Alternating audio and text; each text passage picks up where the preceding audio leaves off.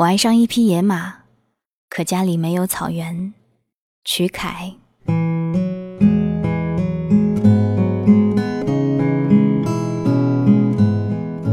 我有一个清单，上面罗列着我未来择偶的地理信息参考名单，比如北京、上海、杭州、台湾、南京、成都等等。而董小姐母亲是南京人，父亲是北京人，在上海上学，去台湾交换，又从美国留学回来，因此我一直对董小姐有种近乎仰视的敬畏之情。说出来难以置信，但我和董小姐的的确确是通过相亲认识的。那年我刚留学回来，二十四岁正当年，虽然只在美国待了两年，却像大多留学生一样目中无人，自觉是星条旗下的蛋，看到五颗星的东西便不自觉地要鄙视一番。奈何回国后发现空有一腔抱负，却在求职路上连连受挫。多少有点儿在家赋闲的感觉，没有成就，也就没有谈判的本钱。无奈之下，我被父母拉到了相亲的大军中，担当起为广大单身男女青年搅浑水的重要职务。我仍然记得，那是在一家山寨咖啡厅中，咖啡厅的名字大概叫做南岛之类的，总之是山寨透了。在没人的引荐下。我在这山寨咖啡厅中见到了我生命中这个一点都不山寨的董小姐。我们见面的时候，媒人很正经地介绍我们为王先生和董小姐。我暗自觉得好笑，装疯卖傻的也就全称董小姐、董小姐的称呼。之后还真给我叫出了姑姑和过儿的感觉，索性也就一路董小姐的叫了下去。董小姐说，她第一眼见我的时候。就知道我不是好人。我说，我只是诚实的袒露了坏的，谦虚的隐藏了好的。他说，对，就是现在这股坏劲儿。其实我是一直在想一个问题：到底是什么样的概率能够让我遇到这样的一个女人？后来我和董小姐总结说，从我之前多次相亲经历来看。如果亲朋好友给你介绍的相亲对象水平一直歪瓜裂枣到让你讶异，此时你该做的是照照镜子，想想自己到底在别人眼中是什么样的货色。董小姐听过后，难得哈哈大笑，摸着我的脑袋说：“小朋友总算有点自知之明。当一个男人对一个女人产生似仰慕似敬畏之情的时候。”他们之间也就断绝了爱情的可能性。那次见面之后，我和董小姐礼貌地交换了联系方式，心中却充满了难有后续的遗憾。之后几周，我又陆续参加了几场面试，但也都无疾而终。人生中充满了不确定和无力感，在一个人急需发泄的时候，有的人会找最亲密的朋友，有的人会找陌生人，而我。则找了一个最没有发展可能的人，这个人就是董小姐。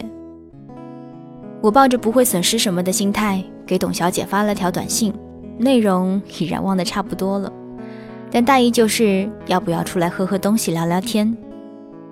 一个小时后，我们就在另一家山寨的奶茶店碰头了。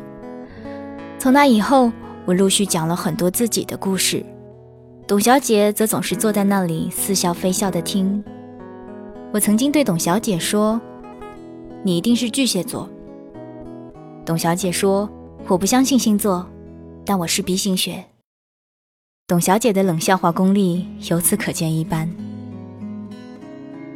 像很多海龟一样，董小姐口味不清，她偶尔会问我一些奇怪的问题，比如人为什么要穿衣服？最后给我的答案是，不然怎么有脱衣服的快感？还说离经叛道就像脱衣服，越是被道德捆绑的人，就越想露给别人看。这答案着实让我惶恐了好几天，以为我们的关系要向什么不正当的轨迹发展。但很遗憾，最后果然还是我想多了。爱情是我和董小姐的御用话题之一。我们都觉得爱情是个悖论。当你真心喜欢一个人的时候，患得患失，想得不得。那要抓住一切的镜头，总会把一个人吓跑。但当你说爱不爱、暧昧不昧的时候，那若即若离的感觉，却又能恰到好处的把对方俘获。董小姐曾和我说，她最期待的是平淡而又温情的生活。我总嘲笑她是幼年时期看安妮宝贝，青年时期看三毛，成年时期看张爱玲、郑侯群，而我则希望那种轰轰烈烈，to against the world 那种感情迸发。董小姐的意思则是我还太过年轻，棱角太多。虽然她当时用的词是饥渴。有时候我和董小姐也会难以免俗地讨论未来。我有一个特别奇葩的理论：我甘心做一个失败者，总结所有失败的经验，然后传授给我的孩子。那样，哪怕我再失败，还有机会颐养天年。董小姐白了我一眼，说：“自私。我只希望孩子们能活得比我自由。”更多的时候，我会向她吐槽关于这个社会的一切。对于社会来说，我还只是个大孩子，但也已经发现了太多的不美好。他告诉我说：“其实和之前校园中比，社会反而更单纯了。大家想要的不外乎你的身体或者你的钱财，目的性明确的很，不比小时候。有些人跟在你身边好几年，最后谁都搞不清楚对方要干嘛，弄得大家都心力交瘁。我刚要开口。”他便抢着说：“知道你没有身体，也没有钱财，但你要记住我说的话，因为总有一天你会因此见到更多的不美好。”但其实我是想说，不要怪那个搞不清楚自己要什么的人，只有他们才会把你当做自己一样。我总去羡慕那些比我坏的人，他们坏的毫无负罪感，可以享受一切不义之财。我也会羡慕那些比我好的人，他们好的甘心无辜付出，不会去计较多少。董小姐一直说我最不成熟的地方就是好不甘心，坏不忍心。她说，你要有原则，要懂得哪些值得拥有，哪些值得羡慕，又有哪些是该要拒绝的，不然在这个世界上会活得很辛苦。董小姐一直给我一种浑浊沉淀过后留下清澈的感觉，那和出生的透明不同，是种更高的境界。你能在她身上看到岁月深沉的痕迹，像是河床沉积的淤泥和清澈的流水泾渭分明。你不用担心尘土会污染了水源，因为它已经受过更大的考验。我不明白董小姐为什么会经常出来陪我聊天，就像最后她也没有告诉我为什么会去那次相亲。问她的时候，她总是开玩笑地说，她的目的就是穷其一生之力将我掰弯。当然，她最后并没有信守承诺。人总是要在各自既定的方向上前进，谁都不会因谁而改变。后来我终于找到了份衣冠禽兽类的工作，在外人看来风光得景，但暗地里只有自己能体会那些难以消失的迷茫与孤寂。工作繁忙，更要经常出差，和董小姐之间的联系便也渐渐的淡了。董小姐像是一块磁石，会慢慢把你拉到她的身边，吸走你的负能量，又在不经意间消解掉。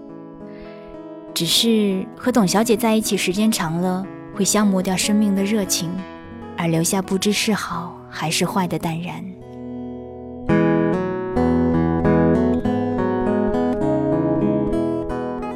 之后的这一年之中，我偶尔还会想起董小姐，想她最近过得如何，是不是又有了新的对象来接替我的位置？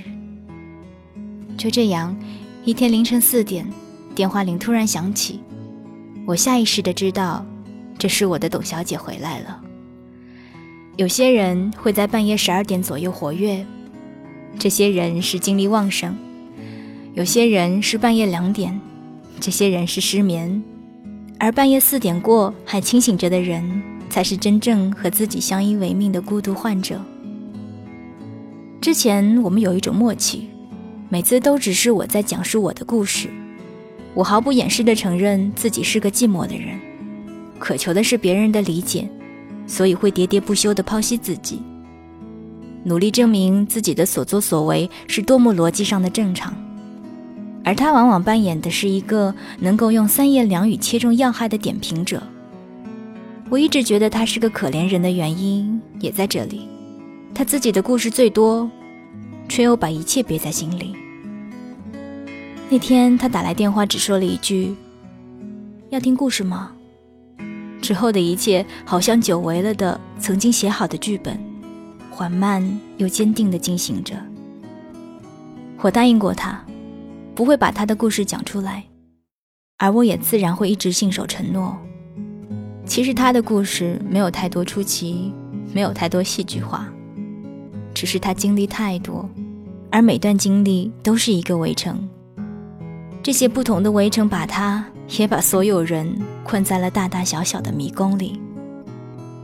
董小姐这个存在，随着她自己的故事，有了一个完美的结局。我知道他不能面对曾经听过他故事的我。我知道这次再见，真的是再见。其实我也不知道为什么现在我要讲这个故事。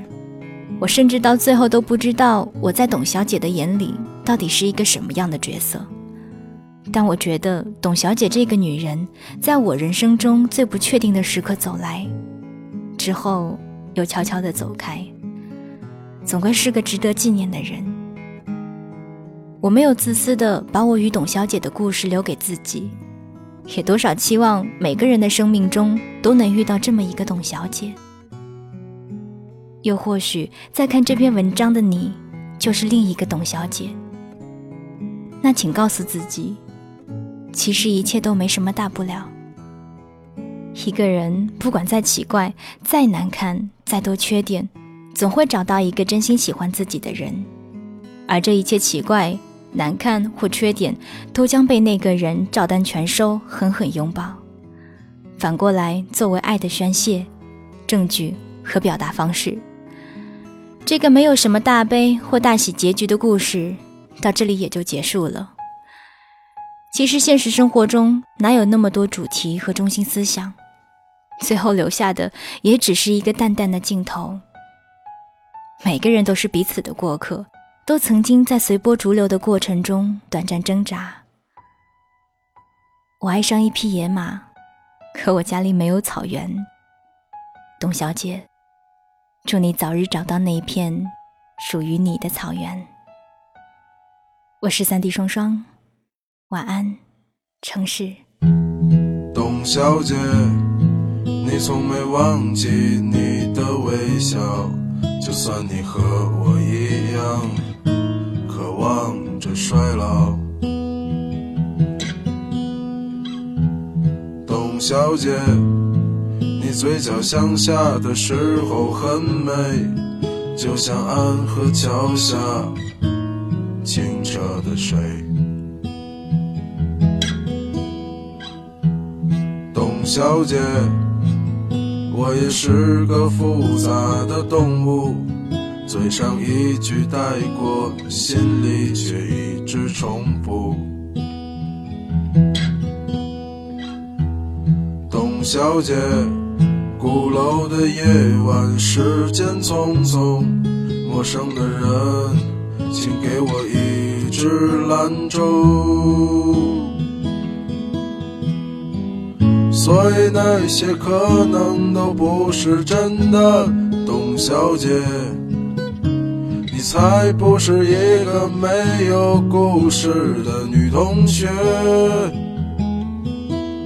爱上一匹野马，可我的家里没有草原，让我感到绝望，董小姐。